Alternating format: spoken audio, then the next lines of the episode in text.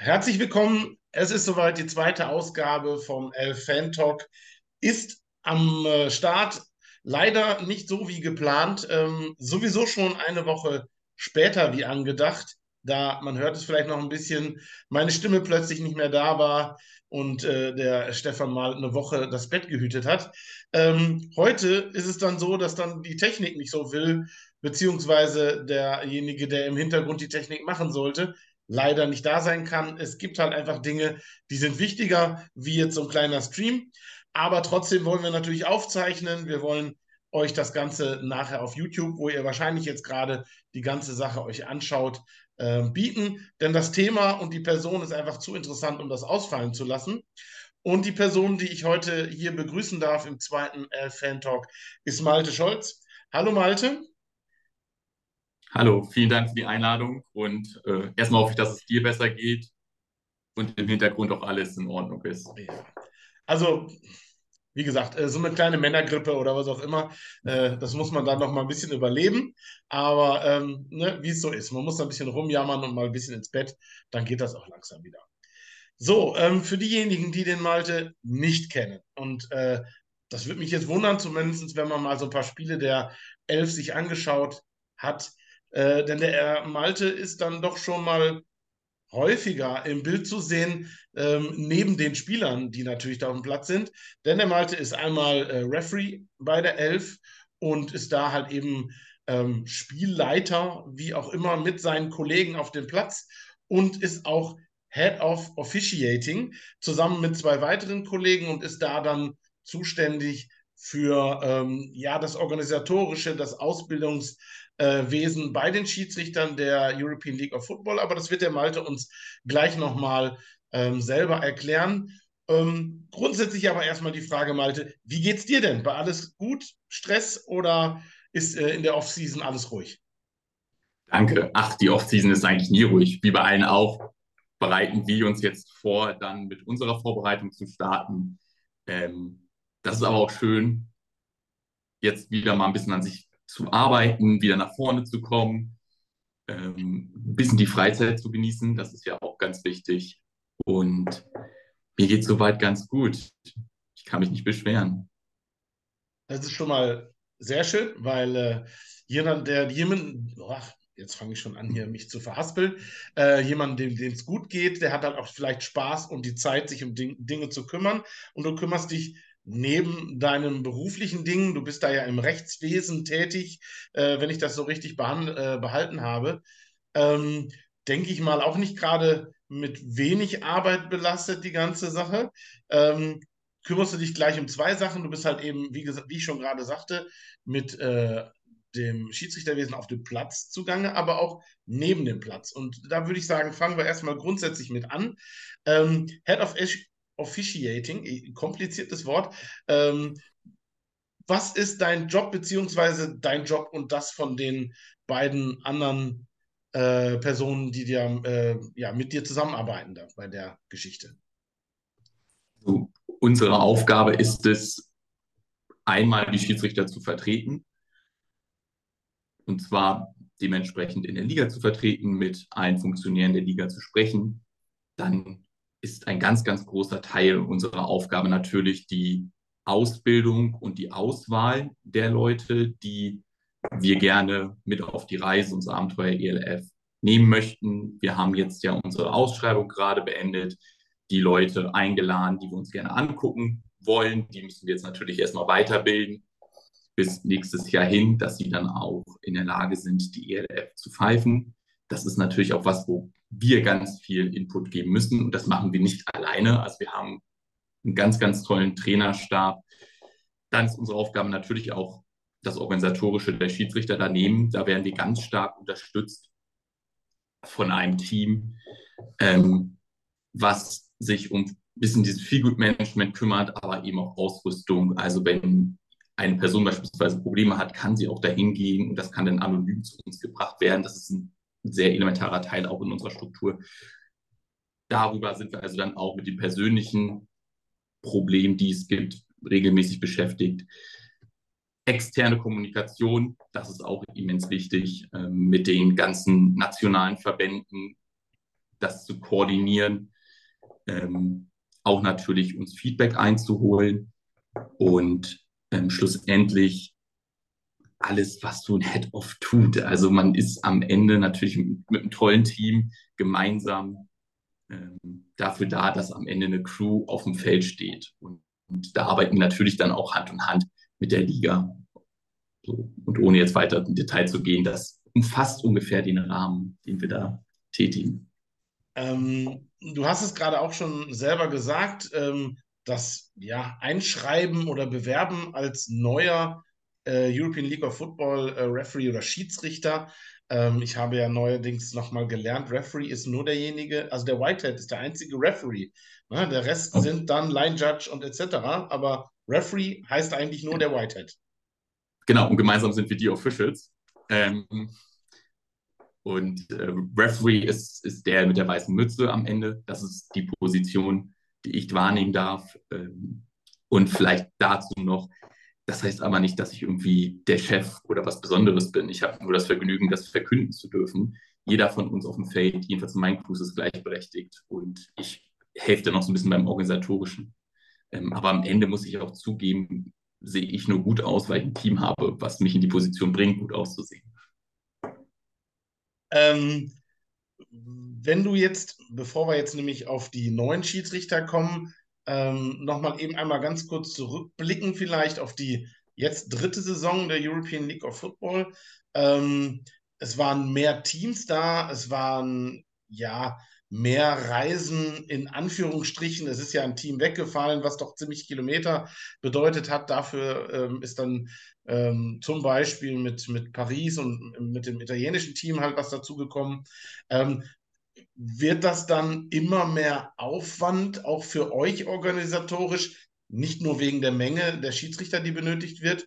Und ähm, seid ihr vielleicht ganz froh, dass es dann jetzt bei 17 Teams bleibt und dadurch der Aufwand nicht vielleicht noch größer wird? Zwei Dinge dahinter. Ich glaube, zum einen habe ich ja gesagt, wir, was wir auch viel machen, ist Kommunikation in der Liga. Wir reden auch viel mit den Headcoaches. Und natürlich hat jeder Headcoach seine Frage. Und mehr Teams heißt natürlich auch mehr Fragen. Aber das ist vollkommen okay. Also wir haben gemeinsame Meetings mit den Head Coaches, wo wir darüber reden. Ähm, und ja, dann kamen eben ein paar mehr Mails, die man ihnen beantwortet. Aber am Ende ist das nicht das, der große Mehraufwand. Ähm, in der Ausbildung ist es natürlich ein bisschen mehr Aufwand, weil wir inzwischen einen Roster von 100 Leuten haben. Und um die muss man sich kümmern. Das heißt, äh, wir managen zwei Footballteams plus Backup also Leute, die wir schon mal auf Sicht haben, mit denen wir schon gesprochen haben, die aber vielleicht jetzt noch nicht in der Lage sind zu pfeifen. Ähm, und ich glaube, was immer die, bei uns die Frage mit der Expansion bedeutet, ist, dass wir in die Tiefe gucken müssen. Gibt es denn in Europa noch genügend Schiedsrichter, die wir jetzt bereits in die ELF holen können, um auch weiter zu wachsen?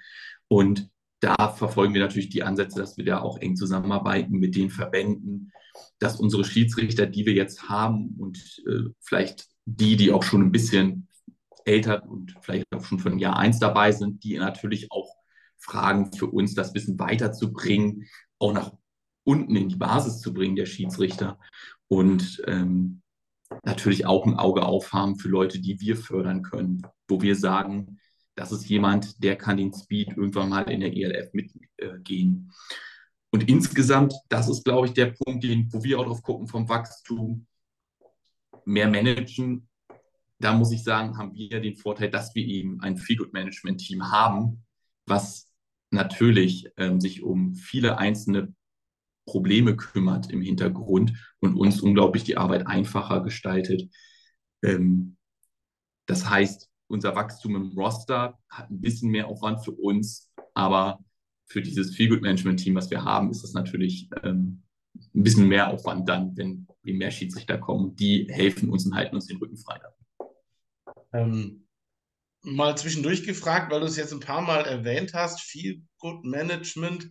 Ähm, das bedeutet auch, also sagen wir mal so, Schiedsrichter sind ja meistens dann ähm, am, am besten gelitten bei den Fans äh, auf der Tribüne oder vom Fernseher, wenn sie nicht auffallen. Wenn sie also in dem Sinne negativ auffallen, sagen wir mal so. Ähm, Zumindest aus der Sicht der Fans. Das ist ja nicht immer unbedingt äh, das, was dann auch tatsächlich der, äh, den Regeln entspricht oder ähnlichem. Ähm, habt ihr denn da auch schon mal, na, Problem ist jetzt ein großes Wort, aber dass man da auch mal ein, ein Schiedsrichter äh, über sprechen muss, wie gehe ich damit um, dass ich jetzt vielleicht halt viel Kritik äh, einstecken muss, wegen einer Fehlentscheidung oder wegen einer äh, Sache, die halt eben einfach nur falsch interpretiert wurde von den Fans. Äh, da kommen ja immer wieder Situationen zusammen.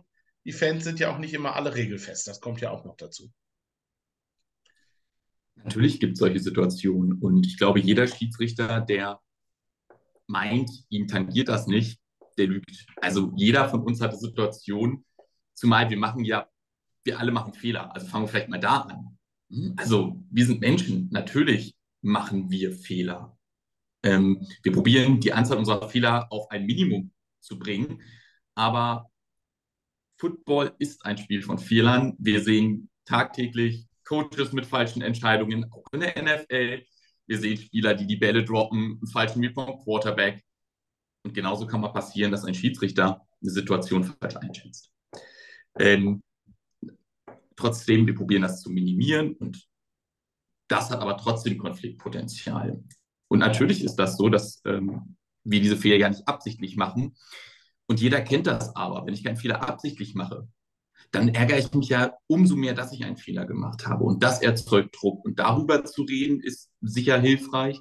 Wo wir natürlich aber auch ähm, mit der Ausbildung, mit den Teams die Leute anrufen und mit ihnen reden und auch das Gefühl geben, es geht weiter. Ne? Das gehört dazu.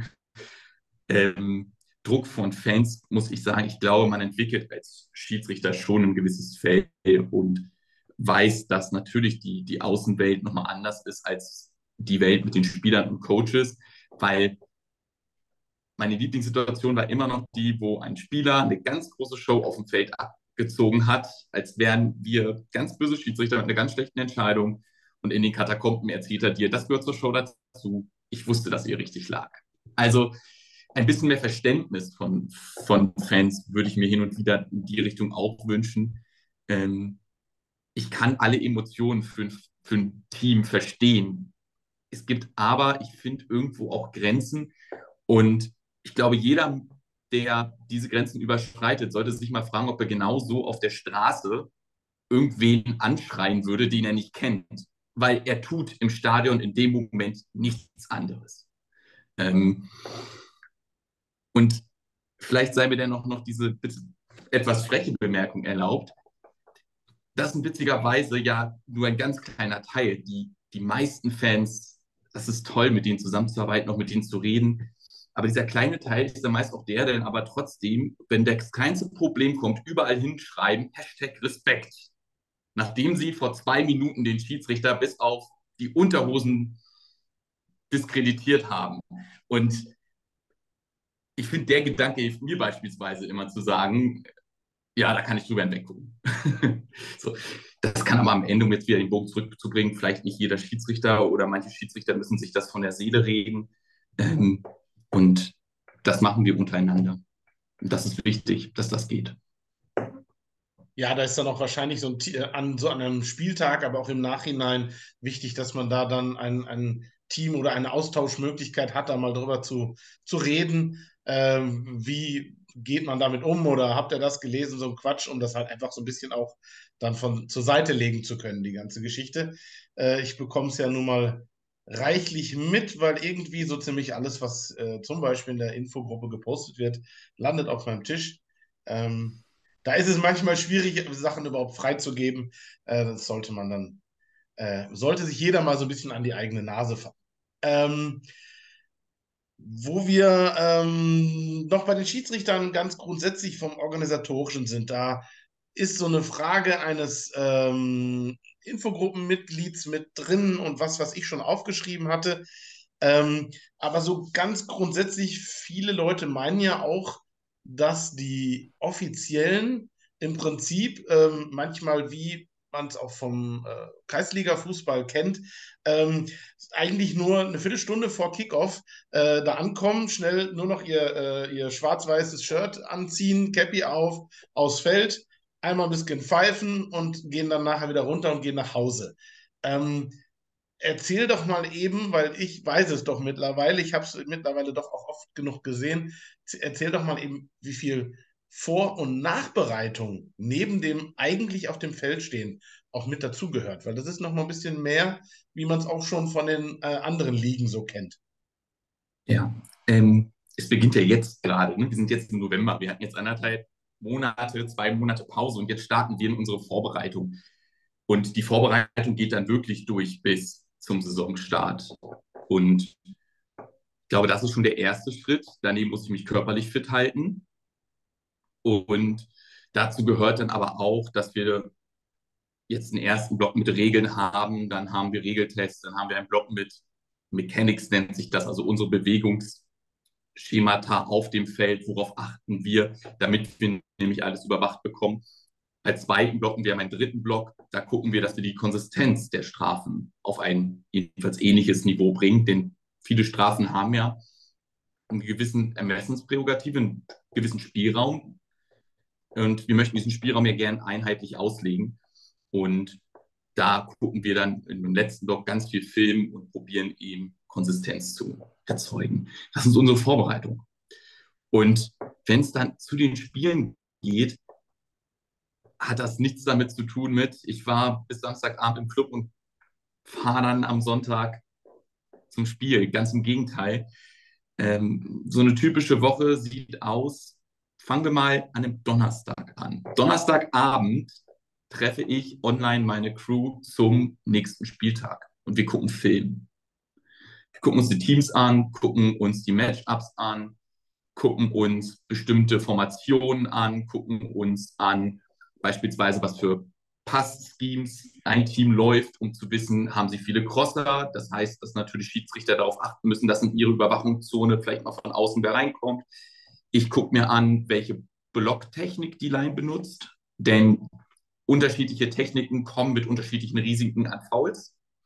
Wir haben es ja alle gesehen, dass gerne mal jetzt die Außenschulter viel mehr attackiert wird und dann so ein bisschen in den Rücken reingerutscht wird. Das ähm, haben wir natürlich ein Auge drauf und wissen, wann dann andere Risiken entstehen. So, das gucken wir uns halt an, reden auch über das, was wir selbst mach besser machen wollen. Zu wie wir das wissen, was wir viel gemacht haben, komme ich gleich nochmal kurz zu. Ähm, so, dann ist Freitag, Samstag Reisetag. Dann sind wir drei Stunden vor dem Spiel im Stadion mit Kabelcheck und allem drum und dran. Hatten, wenn wir die Zeit hatten, noch einen Abend vorher ein gemeinsames Gespräch von einer Stunde, anderthalb Stunden, wo wir nochmal so ein paar Dinge durchgehen. Und dann ist Spieltag. Also dann ist das Spiel auch nach drei Stunden vorbei. Dann ist man sieben Stunden im Stadion gewesen, siebeneinhalb, und fährt dann nach Hause.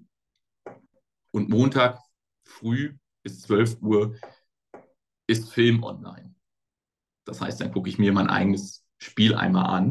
Und wir haben Schiedsrichter dann, die uns unterstützen, ähm, die dann eine erste Review erstellen bis Mittwoch.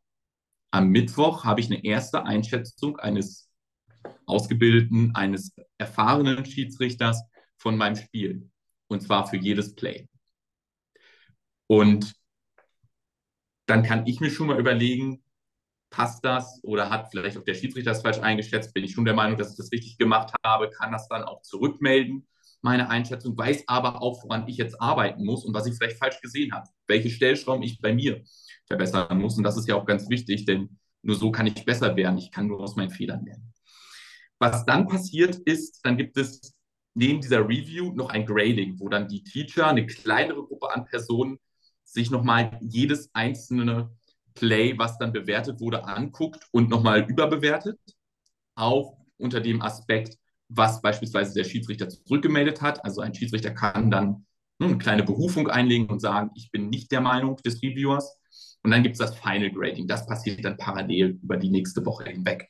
Sodass ich am Ende für meine Spielvorbereitung ganz viel Film geguckt habe, meine eigenen Fehler kennenlerne und einschätze Natürlich darf ich nicht meine eigenen Spiele angucken. Natürlich darf ich auch bei meinen eigenen Plays nicht mitreden. Das ist eine riesen Excel-Tabelle, wo dann über Kommentarfunktionen jedes einzelne Play diskutiert wird. Ähm, das ist verrückt, tatsächlich. Und das ist aber der Weg, den wir brauchen, um auf dem Niveau einen Schritt nach vorne zu bekommen und dann dieses Wissen dann natürlich wieder zu teilen. Und das ist unsere Vorbereitung.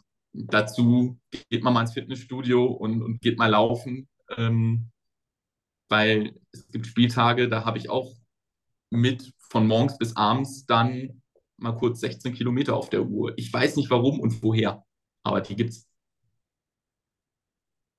Ja, also Schiedsrichter steht halt eben auch mit auf dem Feld und muss auch zum Stadion und äh, mit allen Leuten dann vorher kommunizieren, ähm, im Kleinen wie im Großen. Und ähm, was aber auch noch viele Leute ja gar nicht so mitbekommen, ähm, ihr seid da mit den sichtbaren Leuten auf dem Feld.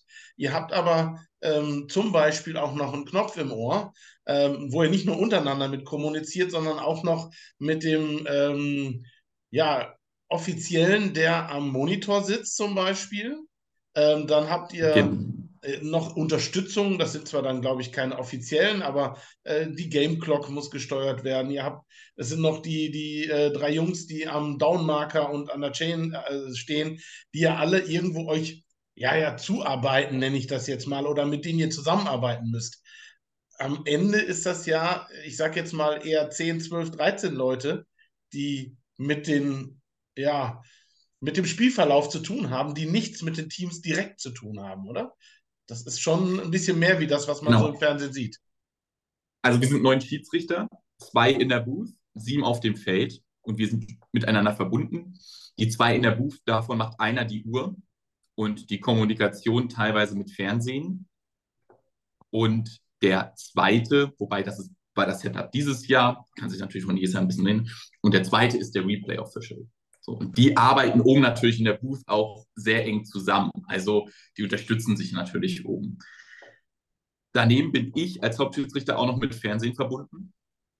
Denn ich habe noch die Kommunikation darüber, wann wir eine Werbung haben, wie lange wir in der Werbung drin sind, wann wir aus der Werbung rauskommen. Das muss ja alles choreografiert sein, dass ich dann weiß, oh, in 30 Sekunden beginnen wir. Dann sagen wir mal den Teams Bescheid, dann stellen wir uns auf und komischerweise, immer wenn wir aus der Werbung rauskommen, kommt plötzlich auch der Pfiff. Das liegt daran, dass wir mit denen kommunizieren. Wir kommunizieren viel untereinander. Das ist natürlich auch sehr wichtig auf dem Feld, um unterschiedliche Blickwinkel nochmal einschätzen zu können, aber auch um Wege kurz zu lassen. Niemand möchte mich sehen im Fernsehen. Ähm, vielleicht schon einige, aber um uns geht es ja nicht. Wir sind ja nur die, die anderen ein Spiel ermöglichen und für Fairness jedenfalls sorgen oder beitragen und darüber richten. Das ist im Namen des Schiedsrichters ja schon drin. Am Ende geht es aber nur um die Spieler. Und ich glaube, dieses Verständnis für den Schiedsrichter sehr wichtig. Und es ist natürlich auch wichtig zu wissen, das ist ein Medienprodukt. Am Ende muss meine Durchsage schnell, präzise da sein und es gibt dann Situationen, da müssen wir es aber auch groß machen. Ne? Wir haben den entscheidenden Spielzug am Ende eines Spiels, war der jetzt gefangen oder nicht. Dann müssen wir es aber auch groß machen. Das müssen wir verstehen, dann müssen wir ja noch mehr miteinander kommunizieren. Hm. Ähm, und das sind alles Aspekte, die in unsere Kommunikation mit eingehen. Ähm, was ja dann auch noch ähm, so, so, ein Punkt ist, ist, dass ihr ja als, als ähm, Schiedsrichter auch noch neben den Einflüssen, weil wenn ich jetzt bedenke, wen du alles schon auf deinem Ohr liegen hast, äh, ne, da kommen ja dann doch viele Informationen, so jetzt Werbung und was weiß ich. Äh, der Schiedsrichter hier hat noch gesehen, die Kette steht noch nicht richtig oder ähnliches. Ähm, aber da sind ja dann auch noch so ein paar Spieler, ähm, die zum Beispiel auch noch was von einem wollen oder noch ein bisschen hinterher meckern, ey, der ist die ganze Zeit nur bei mir am Trikot am Ziehen und äh, der hat mich, äh, war böse zu mir. Ähm, ja, wie sehr kann man das vergleichen? Ist das ähm, in, in einer Arbeitswelt von der Belastung her so, als wenn man den ganzen Tag Verkäufer in einem Geschäft ist und nur ständig Kundenandrang hat? Weil es ist ja konstant irgendwas los bei dir. Ja, also ich glaube, es, es, mir fällt nichts Vergleichbares da ein, muss ich zugeben. Wir haben halt mannigfaltige Aufgaben und nach einem Spielzug haben wir erst recht zu tun.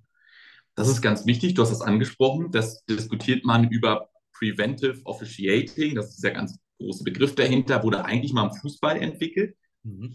Und jeder sieht das, dass wir ganz viel mit den Spielern reden. Am Ende ist die Idee ganz einfach. Ich als Schiedsrichter mache einen guten Job und erstmal egal, was ich dann da kurz mal entscheide, wenn ich akzeptiert werde. Das bedingt aber Kommunikation. Das bedingt, dass ich wem sage, du pass auf, ich hab's gesehen, aber denk dran, ich darf ein Holding in der Situation gar nicht fahren. Das sagt die Regel nicht. dann guckt meist manchmal ein Spieler an und sagt, ach, so eine Regel gibt's? Glaube ich nicht. Und dann gehst du kurz mal zu ihm und sagst, ja, hier, guck mal da. Äh, die gibt es. Ähm, und dann, dann ist alles wieder gut. Genauso auch mal einen Fehler zuzugeben. Also, ich gehe auch zu Spielern hin, wenn ich sie im nächsten Spiel habe und sage ihnen, ja, ich habe mir das nochmal angeguckt. Das war ich. Sorry. Also war nicht absichtlich, tut mir leid, wird mir nicht mehr passieren. Ähm, und während eines Spiels ist es ja immens wichtig, diese Emotionen kontrolliert zu behalten. Und auch da hilft Kommunikation und Verständnis. So, das ist der eine große Part. Und daneben muss ich natürlich noch managen, den Ball wieder reinbringen, gucken, dass der Down richtig ist, dass alle Leute richtig stehen, dass wir die Fernsehfreigabe, also ein Referee in dieser Liga dirigiert sehr viel ähm, und hat viel mit Kommunikation zu tun. Ich glaube, das passt dann schon ganz gut. Und die Leute, die da mit mir auf dem Feld stehen, machen einen grandiosen Job. Die halten mir den Rücken frei, wie ich denen den Rücken frei halte. Also es läuft alles Hand in Hand. Nehmen die Kommunikation zu den Head Coaches beispielsweise ab. Ähm, nehmen die Kommunikation auch zu den äußeren Spielern weg. Und da greifen ganz viele Rädchen ineinander. Und meine Aufgabe ist es zu gucken, dass diese Rädchen natürlich noch laufen als Hauptschiedsrichter. Ähm, was mir da spontan einfällt, weil ich es am Wochenende dann mal wieder gesehen habe und das teilweise auch wieder von Fans fotografiert wurde. Ähm, die Fans, die schon ein bisschen länger dabei sind, äh, NFL Europe, ähm, sich die Spiele angeguckt haben, da gab es für die Werbepausen immer den äh, netten Mann mit den orangen Handschuhen, der aufs Feld ging und dann quasi anzeigte, so, jetzt ist eine Werbeunterbrechung in Amerika oder was auch immer. Ähm, haben wir jetzt bei den ähm, NFL-Spielen in Frankfurt halt wieder sehen können, dass der nette Mann da rumläuft. Wäre das vielleicht eine Sache, die dich noch äh, ein bisschen entlasten würde auf dem Feld? Oder sagst du, ach, das ist jetzt eher, so habe ich einen direkten Kontakt zum TV und äh, brauche da nicht noch wieder auf jemanden mit irgendwelchen Handschuhen zu achten?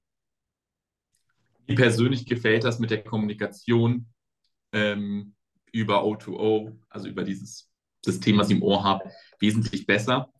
Ähm, was natürlich dann mal dazu führt, so ein kleines Geheimnis, was man aussprechen darf, ist, äh, dass es dann bestimmte Vot oder Codewörter gibt, die dann manchmal nicht ganz freundlich sind, damit aber jeder wach wird, das ist auch gar nicht böse gemeint und weiß so jetzt Punktdisziplin, mal in Anführungsstriche. Ähm, irgendjemand redet da gerade mit wem anders und das ist gerade mal wichtig. Und da gibt es auch einige Szenen in der NFL, wo aus Versehen dann der Hauptschiedsrichter leider den falschen Knopf gedrückt war, im Stadion zu hören war. Ähm, äh, das haben wir auch. Aber am Ende ist mir die Kommunikation über O2O lieber, weil im Zweifel kann ich nachfragen. Und ich bekomme noch mehr Informationen. Ich bekomme beispielsweise Informationen, wir haben jetzt 160 Sekunden Werbepause. So, und dann bekomme ich, wir haben jetzt noch 120, 60, 30. Und die Infos kann ich an die Spieler weitergeben. Was, was mir immer sehr wichtig ist, dass die Spieler und die Head Coaches informiert sind. Und nicht jetzt eine Minute lang auf Vollspannung stehen und meinen, jetzt können es jede Sekunde losgehen. Und das hilft natürlich auch, ein Spiel zu leiten, ohne dass ein Zuschauer das jetzt mitbekommt. Ähm, und wie du sagtest, das ist das, was uns natürlich als Schiedsrichter wichtig ist, unauffällig zu bleiben und doch dafür zu sorgen, dass das Spiel eine gewisse Linie hat und flüssig ähm, durchgeht, weil dafür sorgen wir, auch wenn es niemand mitbekommt. Oder gerade wenn es niemand mitbekommt, haben wir es gut gemacht.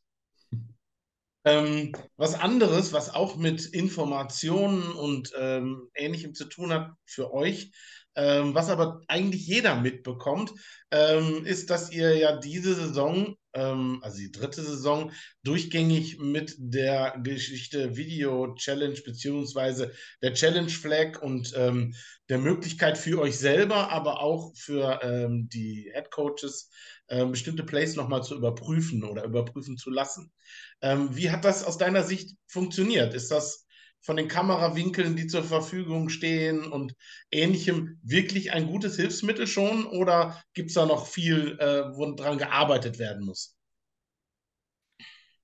Es ist ein Riesenschritt vorwärts für den Sport und für Football Europa, dass wir das anbieten können. dass die Liga da ganz große Anstrengungen unternimmt.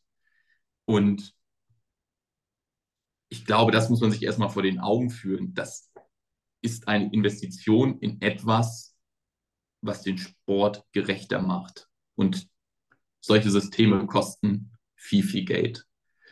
Ähm, und ich bin dankbar, dass diese Investitionen getätigt werden, weil sie uns die Arbeit leichter machen. Und ich glaube auch, dass das diese Saison und bereits letzte schon sehr gut gelaufen ist. Dass wir unsere Erfahrungen gemacht haben, dass wir auch stetig besser werden, dass die Coaches auch wissen, auf was sie achten müssen. Und natürlich gibt es Dinge, die wir verbessern können. Ich, aber das ist auch immer eine, eine Kosten-Nutzen-Frage und das muss man auch ganz ehrlich sagen. Ähm, wir sind jetzt nicht die NFL, die 90, nein, es sind glaube ich nicht so viele, es sind aber irgendwie 40 bis 50 Kameras bei bestimmten Teams ähm, oder bestimmten Spielen. Die haben ja da Abstufungen, ob es jetzt das große mhm. Topspiel ist oder nicht. Aber die haben massig an Kameras und dann können die wirklich auswählen von, den Winkel hätte ich gerne, welchen von den Kameras nehme ich und können runtergehen. Ähm, dass, dass das in Europa natürlich noch nicht not oder möglich ist, ähm, ich denke, ist jedem bewusst. Mhm. Und das kommt natürlich mit gewissen Restriktionen, dass wir vielleicht jetzt nicht den perfekten Winkel haben. Ähm, oder leider halt auch keine Kameraperspektive haben, die Fernseh hatte. Was dann dazu führt, dass der Schiedsrichter vollkommen richtig aufgrund der Bilder, die ihm zur Verfügung äh, stehen, entschieden hat. So, daran haben wir gearbeitet. Da haben wir jetzt andere Lösungen gefunden, dass das nicht mehr passiert. Ähm, aber ich glaube, das sind alles Lehren, die wir ziehen und wie wir besser werden. Und am Ende, glaube ich, wissen auch die Coaches, was wird man wohl gut sehen können und was nicht. Und jede Entscheidung, die wir korrigieren oder auch für den Zuschauer nachvollziehbar gestalten können durch eine Review, ist so viel wert in diesem Sport. Einmal um Verständnis zu schaffen, aber auch um, dass die Spieler am Ende das Spiel entscheiden. Und dass das natürlich mit ganz komplizierten Regeln kommt, wann müssen wir nachgucken, wann muss gechallenged werden, das, da sind wir natürlich auch in der Kommunikation mit den Coaches dran, die weiterzubilden, das Verständnis zu schaffen, denn ähm, nicht jeder hat von den Coaches hat eine NFL gecoacht und weiß, wann er eine Flagge werfen darf oder nicht.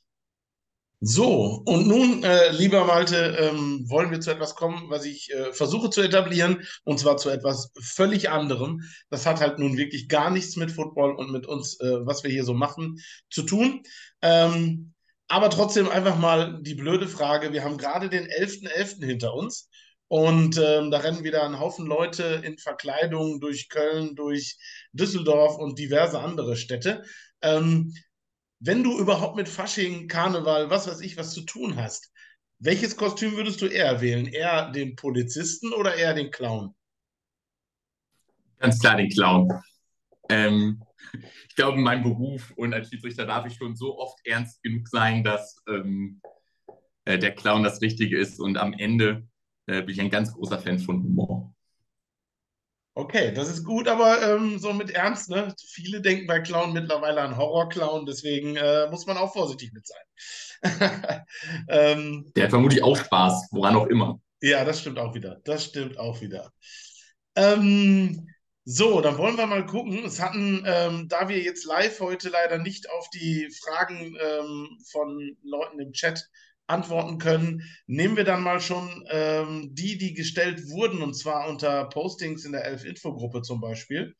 Und ähm, da ist eine Frage, die habe ich schon mal vor, äh, bei unserem ersten Gespräch vor vielleicht zwei Jahren schon mal gestellt. Und zwar wird immer wieder gefragt, gibt es irgendwo die, das gesamte Regelwerk der European League of Football zum Anschauen, zum Nachlesen, wie auch immer? das gibt es natürlich, gibt es ein, ein Regelwerk, das ähm, durch die Kommission entsprechend dann anerkannt wird, den Teams natürlich zugeschickt wird, allen Spielern zur Verfügung gestellt wird. Ähm, Schande auf mein Haupt. Ja, wir sollten das vielleicht mal weiter veröffentlichen. Wir hatten es auch angedacht, es ist ein bisschen untergegangen. Ähm, ich schreibe das auf meine Liste und werde dem nachgehen, dass, wenn das neue Regelwerk für die nächste Saison steht, wir auch gucken, dass das zur Verfügung gestellt wird. Da bin ich dann echt mal gespannt auf die, äh, ich sag mal, das wird ja dann irgendwie eine PDF sein oder sowas. Auf die Downloadzahlen bin ich echt gespannt, weil die Frage wurde wirklich doch recht häufig von vielen verschiedenen Leuten gestellt. Und äh, da würde mich nachher echt mal interessieren, wie viele Leute sich das wirklich auch zumindest runtergeladen haben, um vielleicht mal was nachzuschlagen, weil so ein ganzes Regelwerk ähm, tut sich dann, glaube ich, auch nicht jeder so unbedingt an. Ähm, aber also ich fände es persönlich auch sehr interessant, um einfach mal so das ein oder andere nochmal äh, nachgucken zu können, wie denn da dann eventuell die Regel ausgelegt oder äh, seine Gültigkeit hat. Ähm, aber danke schon mal. Also das wäre natürlich echt eine schöne Sache. Da würden sich einige drüber freuen, wenn wir da die Möglichkeit bekommen, auch als Fans ähm, das Regelwerk mal nachzugehen. Ähm, dann einer Sache, die auch gefragt wurde, weil es da immer mal wieder Gerüchte gab oder nicht. Ich habe selber da nie richtig was von gehört, immer nur gelesen, dass es da ähm, bei elf Referees immer mal wieder dazu kam, dass ähm, irgendwo Kosten nicht richtig übernommen wurden oder Zahlungen. Ich will gar nicht wissen, ob und wie ihr da was bekommt, weil ich hoffe, ihr bekommt wenigstens eine kleine Entschädigung oder irgendeinen Aufwandsteil. Äh, ähm, hast du, gibt es da irgendwas, was man dazu sagen kann? Weil es sind ja am Ende immer alle angetreten, soweit man das mitgekriegt hat. Deswegen. Ich glaube, äh, zwei Gedanken, die mir mal dazu kommen. Zum einen steht dahinter ja, glaube ich, bei ganz vielen Leuten die Angst, dass es die Liga nächstes Jahr nicht mehr geben wird. Ich bin davon überzeugt, dass es die Liga auch noch länger geben wird als nächstes Jahr. So. Ähm, und zu den anderen äh, Dingen, ist, hast du mal Streit mit deiner Frau? Okay, ja. wir müssen, glaube ich, bestimmt, redest du damit oder erklärt ihr das unter uns, unter euch, wenn ihr mal Probleme habt? Ähm, es ist ganz lieb, dass sich da viele Leute Gedanken machen. Ähm, ich glaube aber, wir sind, wir sind gut dabei, mit der Liga zu reden und ähm, es ist, es ist ähm, soweit alles gut. Also die Angst kann ich nehmen, die Liga wird es nächstes Jahr und hoffentlich ganz viele weitere Jahre geben. Davon bin ich überzeugt. Sonst würde ich das ja auch nicht mehr machen. Okay. Ähm, zu den Regeln, da kam auch so die ein oder andere Frage, würde aber vorher dich persönlich dann nochmal was, was fragen wollen. Ähm, das Regelwerk haben wir ja gerade drüber gesprochen, das ist auch sicherlich nicht gerade ähm, wenig, was dann da in so einem kompletten Regelwerk drinsteht. Und es mischt sich ja aus XFL, NFL, halt eben äh, dann noch die Overtime, ist ja, glaube ich, nochmal irgendwie aus dem College, wenn ich das so richtig im Kopf habe. Ähm, hast du irgendwie eine, eine bestimmte Regel, wo du sagen würdest, auch wenn ich eigentlich direkt an der Quelle sitze, boah, da würde ich noch mal gerne Hand anlegen oder da bin ich mir nicht sicher, ob das wirklich die ideale Lösung für diese Regel ist? Also vielleicht erstmal fangen wir damit an, was für ein Regelwerk nutzen wir denn? Wir nutzen die NFL-Regeln. Mit zwei Ausnahmen den Free Kick, also den Kickoff, und mit der Ausnahme der Overtime. Und das hat ganz einfach zwei Gründe. Bei dem Free Kick Kickoff machen wir das, weil wir gesehen haben, dass der Kickoff der NFL die Spieler eine sehr hohe Verletzungsgefahr aussetzen, die wir durch, wie wir meinen, sehr gut mit dem XFL-Kickoff ähm, jedenfalls diese Risiken vermindern können. Und bei den Overtime, weil wir sie fairer finden. Ich glaube, das kann man ja mal wirklich klar sagen. So. Und wir sind und unterbreiten gerade Vorschläge, nochmal Kleinigkeiten beim Free Kick zu ändern, wirklich Kleinigkeiten. Ähm, aber ich bin mit dem Regelwerk so zufrieden, wie es ist. Und es ist, glaube ich, auch gut, dass wir dieselben Regeln nutzen wie die NFL. Es gibt in der NFL sehr viel Wissenschaft dahinter, auch Politik. Das muss man natürlich auch zugeben. Aber viele Anstrengungen dahinter, die diese Regeln, glaube ich, fair und ordentlich und auch attraktiv gestalten. Denn am Ende geht es ja auch um attraktiven Football gibt es natürlich Regeln, über die man jetzt ellenlang diskutieren kann. Ja, die gibt es. Ist es in Ordnung, dass wir die Bodyweight-Regeln haben? So.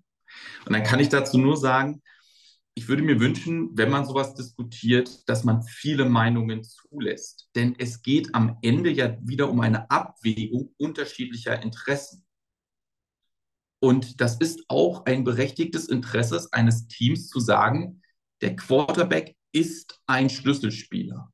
Und fällt uns dieser Schlüsselspieler weg, haben wir ein Problem. Dazu gehören auch Interessen, die heißen interessanten Football. Dazu gehören natürlich auch die Interessen, einen fairen sportlichen Aspekt jederzeit als Priorität eines Sportes zu haben.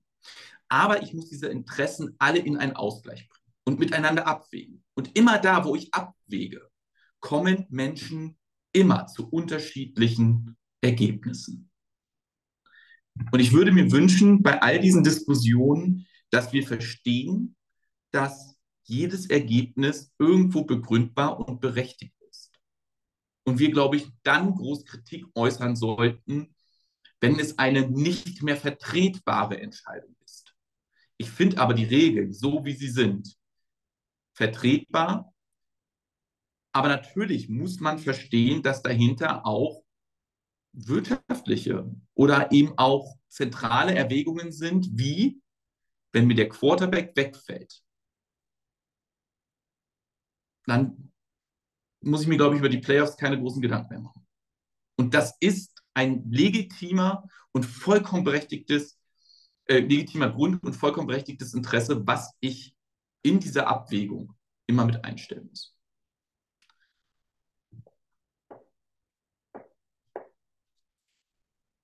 Ich höre dich gerade gerade nicht.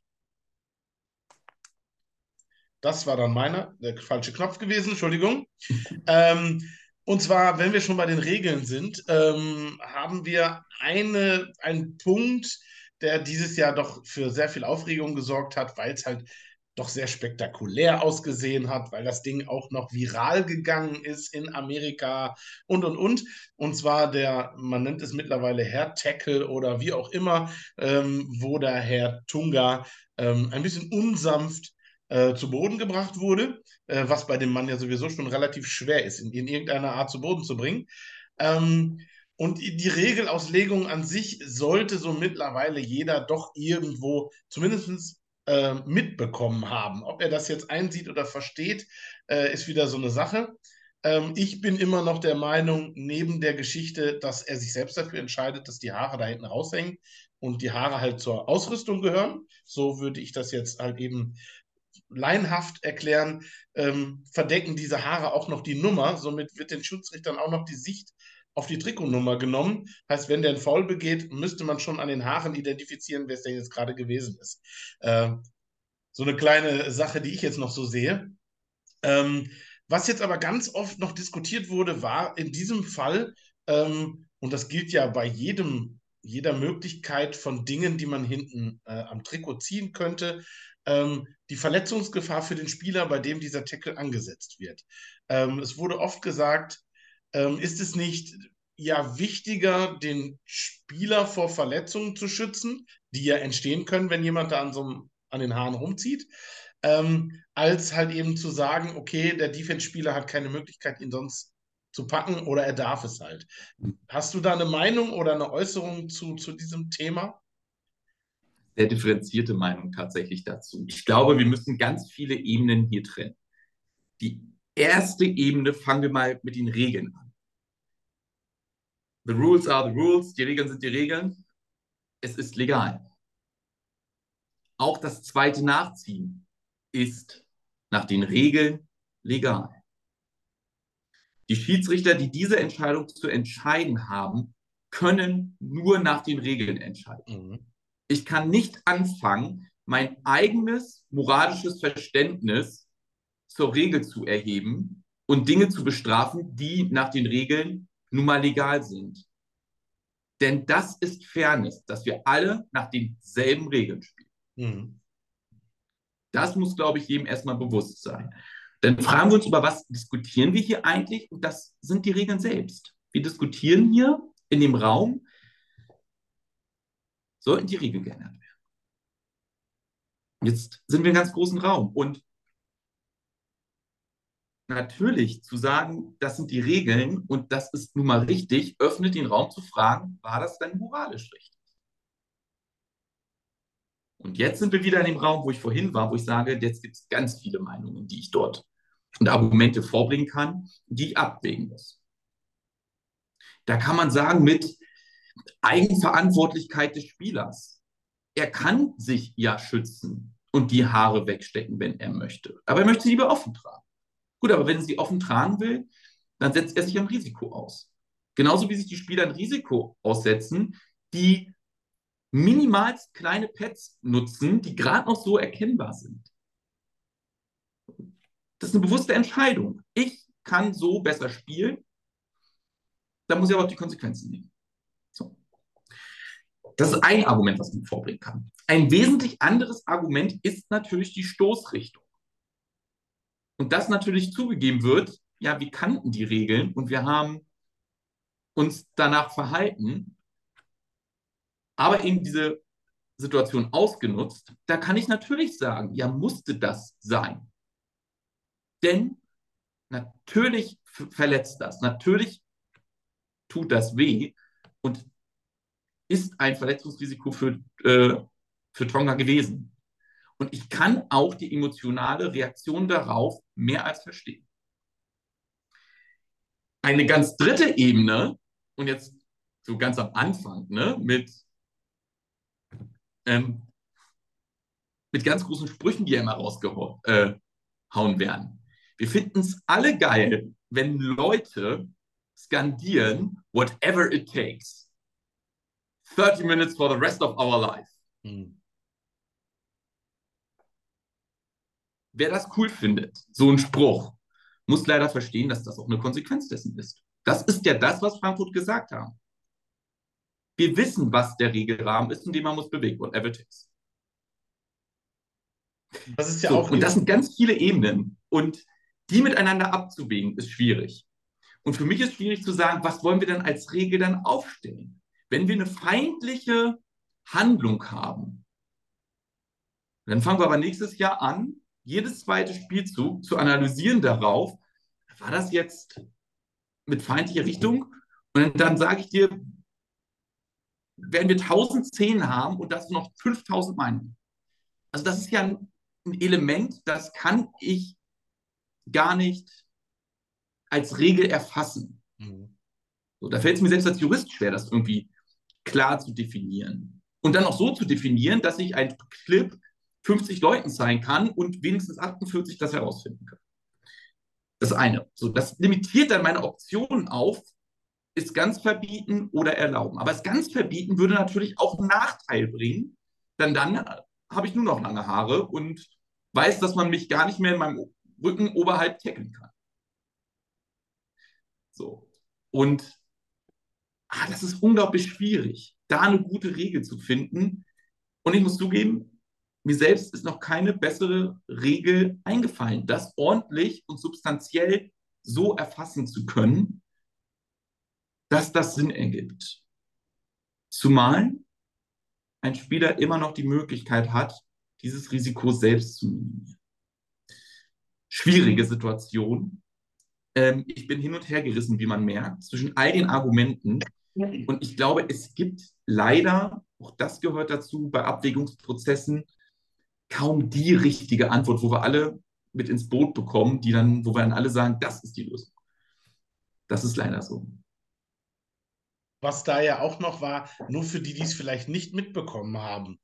Ähm, es wurde aus Richtung Rheinfeier und ich glaube von äh, Jim Tom Sula selber, äh, der Herr Tonga ständig immer wieder darauf hingewiesen, steckt die Haare da rein, die dürfen dich daran tackeln. Ja, also er wurde auch immer wieder darauf hingewiesen, dass das halt ein Faktor sein kann und dass sich bisher nur noch keiner daran bedient hat. Ähm, auf der anderen Seite wurde auf Frankfurter Seite halt eben auch darüber diskutiert, dass es halt erlaubt wäre, ihn an den Haaren zu tackeln. Aber das ist halt ja nun mal dann auch Aufgabe, ähm, halt eben klarzustellen, was darf man, was darf man nicht. Ähm, egal, welche moralische Seite man da einnimmt oder was auch immer. Es ist, wie du schon gesagt hast, regelkonform und äh, damit bewegen sich die Frankfurter im äh, Bereich der Regeln und in dem Fall hätte Tonga auch irgendwas dagegen selber unternehmen können. Und das heißt ja nicht direkt, dass er sich die abschneiden soll. Das verlangt keiner und das wäre auch Unsinn. Aber er hätte halt eben, es gibt genügend, die tragen sie im Helm, äh, im Trikot oder, oder. Da gibt es ja dann Möglichkeiten zumindest.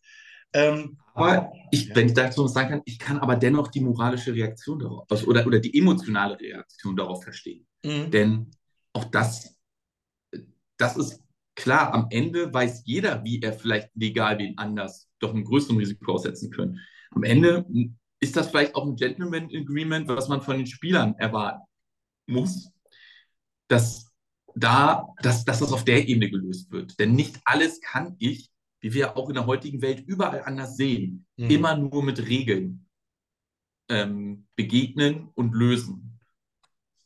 Vielleicht ist das die Lösung.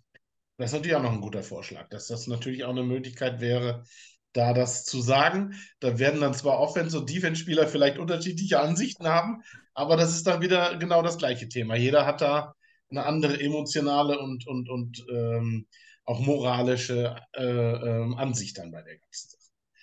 Ähm, wo war ich stehen geblieben? Wir haben die Regeln, wir haben das, wir haben auch darüber gesprochen. Eigentlich haben wir von den Fragen, die wir von über Facebook zumindest hatten, so ziemlich alles abgearbeitet. Ähm, würde aber jetzt noch gerne ähm, zum Abschluss ganz kurz mit dir darüber sprechen, ähm, was mit neuen Schiedsrichtern ist. Weil wie du ja gerade schon anfangs gesagt hast, ähm, es kommen neue Schiedsrichter dazu, sie werden ausgebildet etc. Die kommen ja irgendwo her. In den meisten Fällen, auch da, ich hoffe, ich sage es richtig, sind das meistens äh, erfahrene oder langjährige äh, Schiedsrichter aus den nationalen Verbänden. Sie müssen ja gewisse Zeiten, Jahre, Erfahrungen mit sich bringen und auch Ausbildung natürlich. Ähm, aber ähm, was würdest du erstmal grundsätzlich jemandem sagen, der sagt, so, ich habe Interesse, ähm, mal das schwarz-weiße Trikot ähm, und anfangs halt die schwarze Cappy aufzuziehen. Ich möchte gerne dafür sorgen, dass äh, Football in Deutschland, Europa, wie auch immer, weitergespielt werden kann, weil das ist ja neben den Teams immer halt der wichtigste Part, dass auch jemand da ist, der so ein Spiel äh, leiten kann und möchte. Ich glaube, erstmal sollten wir Werbung dafür machen, warum es sich lohnt, Schiedsrichter zu werden. Ähm, und Nummer eins, weil man von einer ganz tollen Position heraus den Sport fördern kann. Ganz wichtig, das sollte man nicht aus Machtinteresse tun, denn darum geht es nicht. Ich bin Schiedsrichter, weil ich anderen ein faires Spiel ermöglichen möchte. Natürlich gehört das dazu, eine gewisse Persönlichkeit zu sein, und auf dem Feld für Ordnung zu sorgen. Das kann ich aber auch ganz charmant mit Humor machen und nur in Ausnahmefällen mal mit einer lauten Stimme. Ähm, also Kommunikation ist sehr wichtig. Aber wenn man den Sport voranbringen äh, will, ist Schiedsrichter zu sein was ganz Tolles. Und noch ein Vorteil. Man wird nicht angefeindet. Ganz im Gegenteil. Selbst in den unteren Ligen finde ich, war das immer vom gegenseitigen Respekt geprägt. Wird man mit allen Freunden? Nein, also um Gottes Willen, das klappt in keiner Welt. Ähm, aber ich fand und ich finde, man begegnet sich immer mit dem nötigen Respekt und es entstehen auch tolle Freundschaften. Deswegen sollte man Schiedsrichter werden. Und wenn man dann Spaß hat und daran Gefallen findet, als Schiedsrichter tätig zu sein, dann, wie du gesagt hast, die Landesverbände in Deutschland oder eben auch die anderen Verbände in den anderen Ländern bilden als erstes aus. Da gibt es ganz, ganz tolle Menschen, die einem erstmal beibringen, was da auf dem Feld passiert, was sind denn, die, was die Regeln sind, was die Bewegungsabläufe sind. Denn es ist wie alles. Bei uns in der ELF sieht es vielleicht teilweise sehr einfach aus. Es ist aber alles einstudiert und schwierig ist einfach aussehen zu lassen. Das ist ja der Trick da. Mhm. Ähm, das entsprechend zu verkaufen. Ne? Wir hatten ja kurz darüber gesprochen, so Kleinigkeiten, schnell den Ball hinzulegen, eine schnelle Durchsage zu machen. Da greifen so viele Räder ineinander, dass das irgendwie so leicht und schnell aussieht, damit der Fan, und darum geht's, den Sport wieder genießen kann, damit die Spieler, um die es in erster Linie geht, das Spiel wieder spielen können. Mhm. So.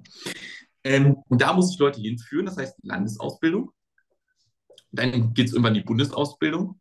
In einigen Ländern ist das einheitlich, in Deutschland ist das getrennt, dass es erst die Länder gibt und dann eben die Bundesausbildung. Ähm, und dann gucken wir uns die Leute an und, und sprechen sie an oder werden angesprochen. Möchte aber dazu sagen, natürlich schafft es nicht jeder auf dem Niveau. Ich glaube, wir sind beim Schiedsrichterwesen in der ELF in einem Niveau, wo wir sagen müssen, das kann dann leider auch nicht jeder. Damit muss man auch rechnen, wie nicht jeder in der ELF auch spielen kann. Und danach gucken wir auch. Wir gucken auch vor allem dahin, dass wir nicht die Liga of Retirement werden, wo die Leute für ein Jahr hinkommen, sondern wie ganz witzigerweise haben uns das ein NFL-Schiedsrichter äh, erzählt, wie die das auch verkaufen. Das ist ein Start für etwas ganz Neues, der Schritt in die ELF. Ich glaube, für jeden Spieler, für jeden Fan, für jeden Kommentator ist das nochmal was ganz anderes. Das ist eine eigene Welt. Und da muss man dann Spaß haben, wenn man zu uns kommen will, gerade nochmal durchzustarten. Das hängt nicht vom Alter ab. Wir hatten und haben Leute dabei, die haben über Retirement nachgedacht und haben sich das angeguckt, haben so viel Energie gefunden, dass sie jetzt gerade wieder durchstarten.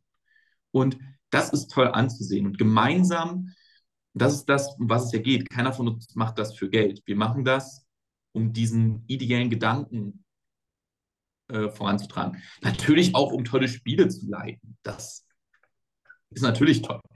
So, und wenn das die Motivation aber am Ende sind, das Ergebnis ist von dem, wofür ich jahrelang gearbeitet habe, oder meine Motivation ist, da hinzukommen, dann ist das doch was ganz Tolles. Und dann kann ich jedem nur empfehlen, das mal auszuprobieren ähm, und dabei zu bleiben. Denn es wird die Zeit kommen, wie überall. Da muss man durchbeißen. Da muss man geduldig sein, dass es irgendwann Klick macht und dann weiß ich, dass ich beispielsweise nicht auf den Ball gucken sollte. Weil unter uns, reden wir nochmal bei Kommunikation. Ich weiß als Hauptschiedsrichter bei einem Pass, ob er komplett war oder nicht. Weiß das nur, weil es entweder meine Schiedsrichterkolleginnen mir sagen oder die Fans es mich wissen lassen.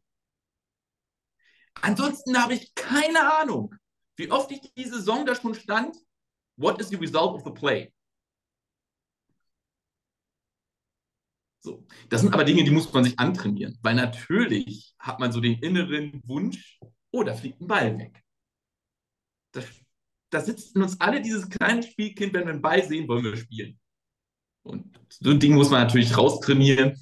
Ähm, das braucht Zeit und Erfahrung natürlich. Aber die baut man auf. Und ich glaube, Schiedsrichter zu sein, heißt in einer ganz tollen Gemeinschaft zu kommen. Und Teil dieser Zebraherde zu sein, in, ist, ist, ist großartig. Und wenn man dann in der ELF arbeitet und das Vergnügen hat, das Ganze auch noch international, paneuropäisch zu machen, ähm, da geht mir das Herz auf. Ich glaube, es ist kein Geheimnis, dass ich gerade für Internationalisierung und europäische Zusammenarbeit stehe. Das ähm, ist dann das Tolle daran.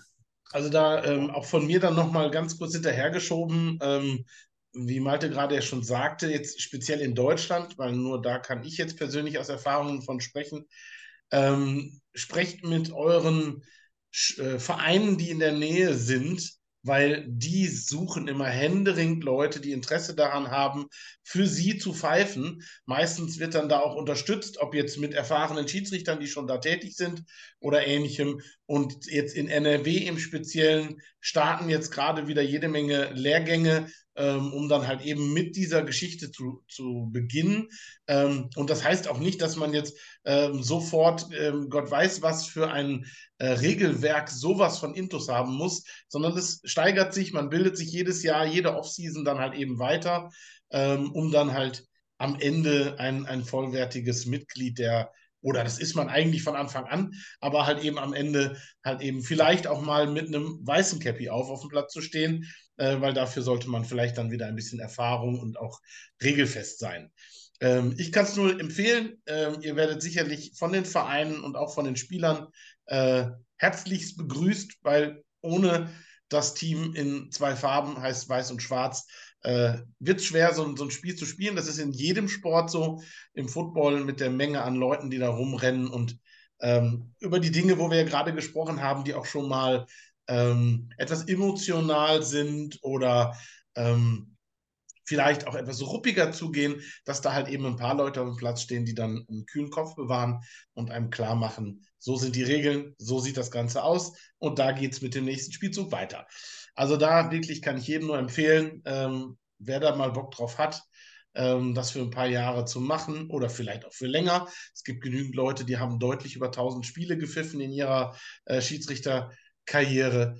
Ähm, da kann ich das wirklich nur empfehlen. Und vielleicht landet man ja irgendwann mal bei Malte und äh, darf sich dann weiterbilden zum äh, European League of Football Schiedsrichter. Also äh, gerne, gerne kann ich euch nur empfehlen. Ähm, schreibt uns an. Schreibt uns bitte an, wenn ihr nicht wisst, wie es weitergeht, wo ihr euch melden sollt. Ähm, ich denke mal, gilt ja auch, auch für euch. Schreibt uns auf Facebook, Instagram, wo auch immer ihr uns findet, an.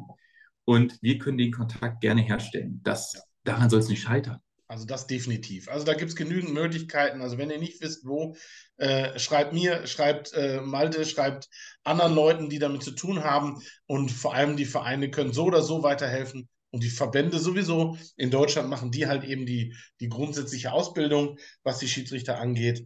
Ähm, da findet ihr definitiv ein offenes Ohr. Die freuen sich über jeden, der da Lust zu hat.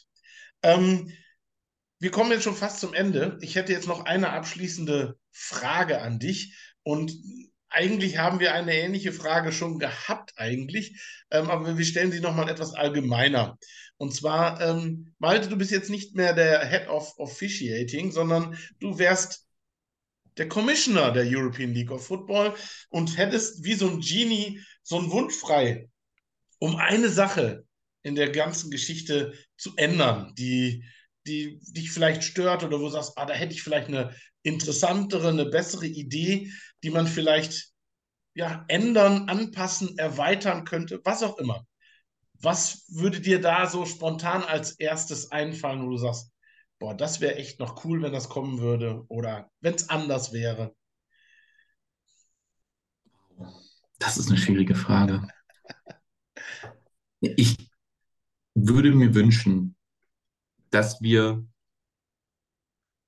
diesen Hype um Football schaffen, weiter auch in die ELF zu tragen, dass wir es schaffen, dass die Fan-Community wächst, dass wir genau solche Gespräche hier öfter führen und, und dafür sorgen, vielen Menschen und auch anderen Menschen zu zeigen, wie toll es hier eigentlich ist und was, was wir gemeinsam, ähm, ihr als e Medienvertreter die Fans als eigentlich die Leute, die es allen hier ermöglichen, dass wir das hier tun können, weil wir nämlich die Reichweite haben.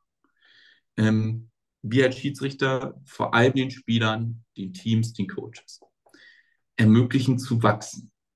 Wenn wir nämlich mehr Fans und mehr Leute begeistern für diesen Sport,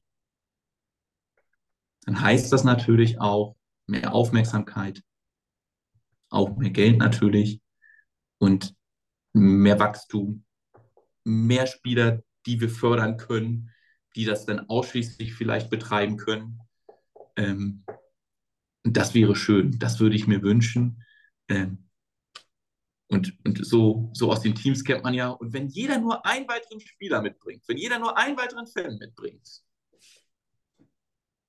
naja, okay, dann, dann kann man mir, glaube ich, schon meinen Wunsch erfüllen. Das würde dann bei Rheinfeier schon bedeuten, sie machen so ein Stadion mit MSV äh, direkt mal eben voll. Äh, und das würde auch in anderen Stadien das bedeuten, in München oder so. Das wären wirklich äh, sehr schöne Zustände. Würde mich freuen, äh, wenn sowas passieren würde. Da hast du schon recht. Und, und wir alle würden davon profitieren. Ähm, und lasst uns aber dabei fair miteinander umgehen, offen miteinander umgehen ähm, und respektvoll miteinander umgehen. Ähm, und wenn wir das schaffen, dann haben wir, glaube ich, ganz, ganz viel erreicht für einen ganz, ganz tollen Sport, den wir eigentlich alle lieben und fördern wollen. Also das sind ja schon äh, sehr schöne Abschlussworte im Prinzip. Das kann man ja schon fast besser gar nicht, äh, da traue ich mich gar nicht zu sagen, hast du noch letzte Worte. Ähm, aber bevor ich dir noch mal ganz kurz das Wort gebe, das habe ich jetzt beim Henrik geklaut, ähm, noch mal ganz kurz an alle Leute, bitte ihr hattet jetzt nicht die Möglichkeit, ähm, irgendwo noch Fragen zu stellen oder so, aber gerne wenn ihr jetzt das YouTube-Video guckt oder wenn ihr das als Podcast hört, ähm, schreibt mir ruhig die Fragen oder irgendwelche Anmerkungen oder irgendwelche Ideen. Vielleicht habt ihr auch Wünsche, wen wir als nächstes dazu holen sollen, weil ich bin schon sehr begeistert, dass äh, letztes Mal Coach Reck äh, Zeit für uns gefunden hat und dass Malte sich die Zeit genommen hat, sich hier hinzusetzen ähm, und äh, da ein paar Fragen zu beantworten und mal ein bisschen über äh, gewisse Dinge zu sprechen. Ähm, ich bin für alle Ideen offen. Ähm, es gibt natürlich genügend Leute, aber manchmal gibt es auch Leute oder Themen, auf die ich gar nicht komme. Und äh, deswegen gerne schreibt uns an. Und wenn da nochmal eine ganz spezielle Regelfrage ist, vielleicht leite ich die an den Malte weiter und ihr kriegt über den Weg dann nochmal eine Antwort dazu. Ähm, ja, Malte, dann würde ich dir jetzt die letzten Worte geben. Äh, ich sage schon mal Dankeschön. Ähm, ich hoffe, spätestens in 14 Tagen kommt dann schon die dritte Ausgabe. Ähm, seid gespannt, wen wir dann da haben. Malte, deine letzten Worte. Kann ich dir nur anschließen. Also erstmal vielen, vielen Dank. Auch, dass ihr so ein Format hier macht, dass die Fans mitreden dürfen. Ich glaube, das ist ganz toll. Ich bin auch gerne bereit, wenn da noch ein paar mehr Fragen kommen, dann machen wir noch mal ein kurzes Intermezzo, auch gerne live, wo wir dann mal auf diese Fragen eingehen. Das ist gar kein Problem, ähm, denn das, das ist mir, glaube ich, super wichtig, Kommunikation ähm, sei es auf dem Feld, aber auch abseits des Feldes, füreinander Respekt haben, bedarf aber auch immer Verständnis. Und das bekommen wir nur hin, wenn wir miteinander reden. Und wenn wir das zusammen mit dem, was ich davor gesagt habe, alles aufrechterhalten, dann ist es eine ganz tolle Welt, ähm, in der wir alle hier einen ganz, ganz tollen Sport nachgehen. Danke.